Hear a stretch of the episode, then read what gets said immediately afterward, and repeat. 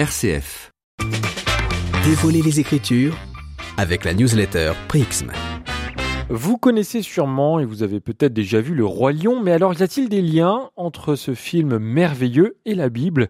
Une question à laquelle Nicolas Chatin tente de répondre. Commençons par une musique royale.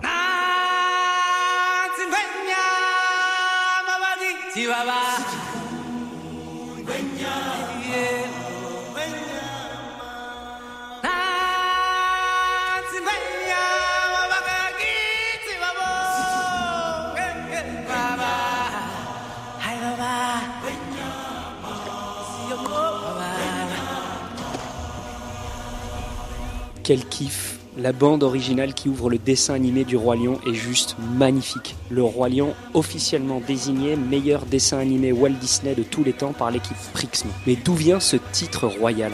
Pourquoi le lion est-il le roi de tous les animaux? Dans son ouvrage incroyable sur les symboles dans la Bible, le théologien Marc Girard dit que cet animal possède deux caractéristiques physiques qui peuvent expliquer cette transposition. Sa crinière, perçue comme une couronne, et son rôle de gardien, de protecteur de la collectivité. Nicolas, à quel endroit la Bible utilise-t-elle cette image? Cette image du lion associée à la royauté est reprise par la Bible à au moins deux reprises. Dans la Genèse, qui est le premier livre de la Bible, et dans l'Apocalypse, qui en est le dernier. L'Apocalypse, livre usant du symbole plus qu'aucun autre, donne ainsi ce titre de lion royal à Jésus. Et dans une alliance de mots aussi merveilleuse que déconcertante, elle désigne ce même Jésus-Christ par le titre d'agneau immolé. L'agneau, image de l'animal innocent par excellence, impuissant face à la force des autres bêtes. Comment un même homme, Jésus-Christ, Dieu fait homme, peut-il être à la fois lion, roi lion, et agneau, agneau immolé? Voilà tout le mystère que présente cette double titulature. Comment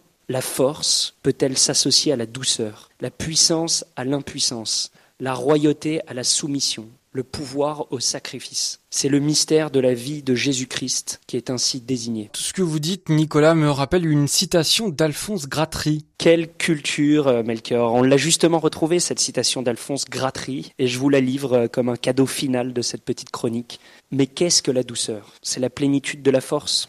Vous le savez, la foudre, c'est la force brisée qui rugit et qui brise, qui brise un homme, un arbre. Pauvre force. La force entière, c'est cette force douce qui porte notre globe et tous les astres en se jouant. Celui qui a dans la main, par la présence de Dieu, cette force entière, cette force douce, celui-là seul soulève la terre et la possède. Merci Nicolas Chatin et je vous rappelle que vous pouvez vous inscrire gratuitement à Prixm, P-R-I-X-M, une newsletter gratuite qui chaque dimanche vous présente un texte de la Bible illustré par les tableaux, des films ou même des musiques des artistes qui l'a inspiré.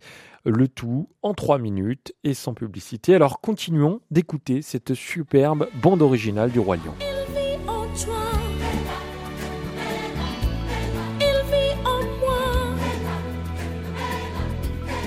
Toujours il veille. C'est ce que tu vois. Dans l'eau qui parle